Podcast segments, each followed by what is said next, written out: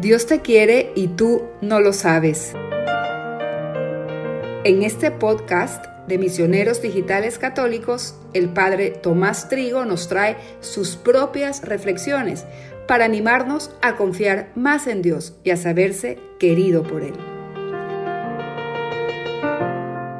Una escucha indispensable para creyentes agobiados que aún no terminan de percibir con todo el corazón cuánto nos ama Dios.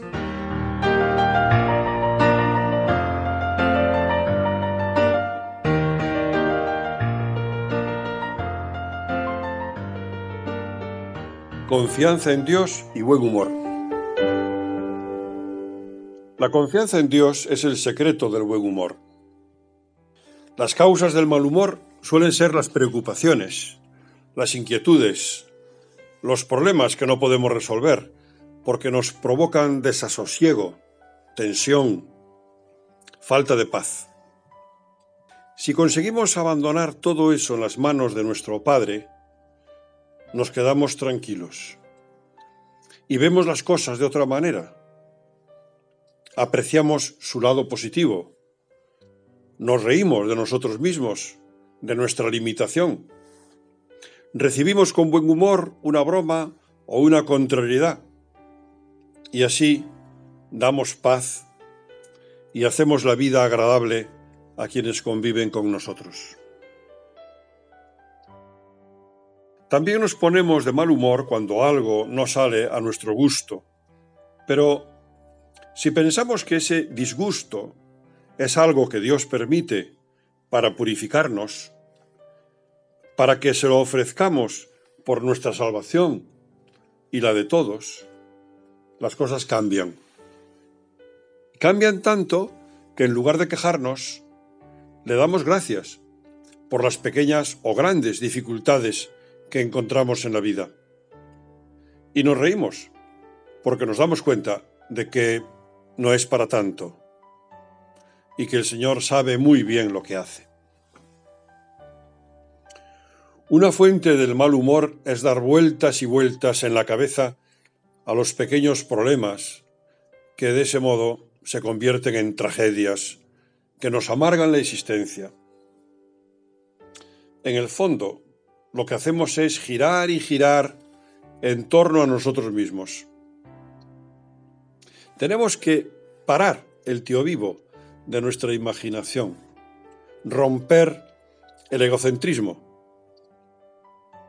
centrarnos en los demás y en Dios, y dejarlo todo en sus manos. Una causa del mal humor o de falta de sentido del humor es creerse importante. ¿No conocéis a una de esas personas que se creen el ombligo del mundo y adoptan una actitud grave, miran por encima del hombro, todos se lo toman con gran seriedad, no entienden una broma y parece que nunca se han reído? Aquí tenéis, magistralmente retratada por Dino Buzzati, a una de ellas. Es directivo de una gran industria ha cumplido los 60. Todas las mañanas se levanta a las seis, sea verano o invierno. A las siete está ya en la fábrica, donde permanece hasta las ocho de la tarde o más. Hasta los domingos va a trabajar, aunque el establecimiento y las oficinas estén vacíos. Pero una hora más tarde, lo que considera casi un vicio. Es un hombre serio por excelencia. Raramente se ríe. Nunca se ríe. En verano se concede, aunque no siempre, una semana de vacaciones en la villa a orillas del lago. No conoce debilidades de ningún género. No fuma, no toma café, no bebe alcohol, no lee novelas tampoco tolera las debilidades en los demás. Se cree importante, es importante, es importantísimo. Dice cosas importantes. tiene amigos importantes. Solo hace llamadas telefónicas importantes. Hasta sus bromas en familia son muy importantes. Se cree indispensable, es indispensable. El cortejo fúnebre partirá mañana a las 14.30 horas desde la casa del difunto. Un hijo de Dios no se da importancia. Se ríe de sí mismo, que es el secreto del sentido del humor. Toda su importancia está en ser hijo de Dios. Si soy hijo de Dios, ya tengo el tesoro más grande que se puede tener. Ya soy lo más grande que se puede ser. Y entonces me puedo reír de mis defectos, de mi falta de inteligencia, de mi debilidad, porque todo eso tiene una importancia muy relativa. Esto hay que meditarlo y sobre todo pedirle a Dios que nos conceda esta gracia, porque es muy fácil decir hay que reírse de uno mismo, pero es difícil vivirlo de verdad. Basta con pensar en cómo reaccionamos cuando alguien nos dice que nos enfadamos por tonterías que somos vanidosos o que tenemos cualquier otro defecto. Y no digo nada si nos hacen ver que no tenemos capacidad para realizar determinadas funciones. ¿Cuánto nos cuesta aceptarlo? Y es precisamente entonces cuando tenemos que pensar en cuánto valemos para Dios, reírnos y quedarnos en paz. ¿Cómo facilita la convivencia el buen humor? Necesitamos vivir en un ambiente alegre, en el que no haya tragedias ni peleas por bobadas, en el que podamos expresarnos con sencillez y naturalidad, en el que los demás nos comprendan y tomen nuestros fallos con sentido del humor. Dios tiene buen humor. Dios se ríe. Dios baila de alegría con sus hijos. Hay tanta gente que juzga a Dios aburrido, le dice el Señor a Gabriel Bosí.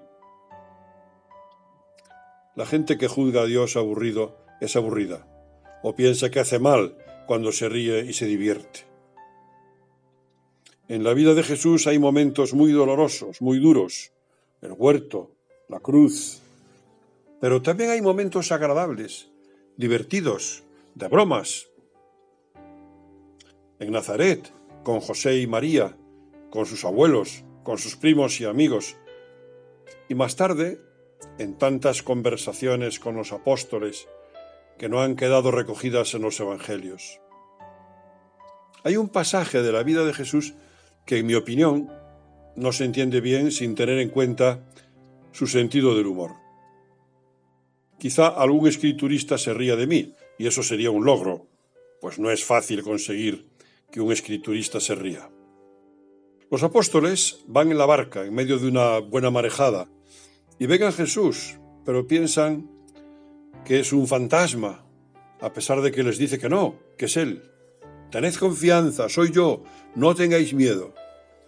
Y Pedro se atreve a pedirle que, si es Él, le mande ir sobre las aguas. Si Jesús no tuviera sentido del humor, le diría a Pedro, déjate de tonterías, Pedro. No hace ninguna falta que te pongas a andar sobre las aguas.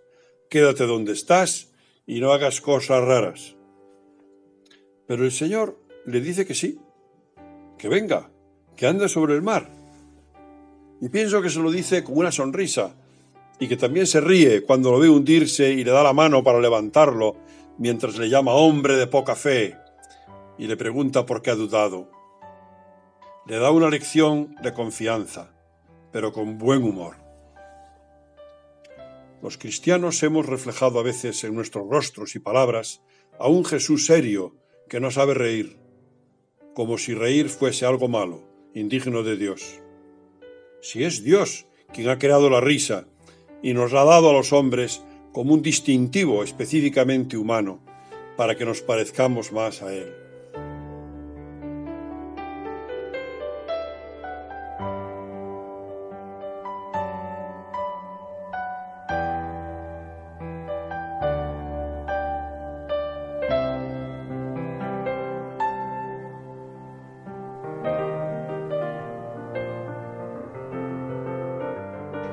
Dios te quiere y tú no lo sabes. Reflexiones del Padre Trigo a través del podcast de Misioneros Digitales Católicos.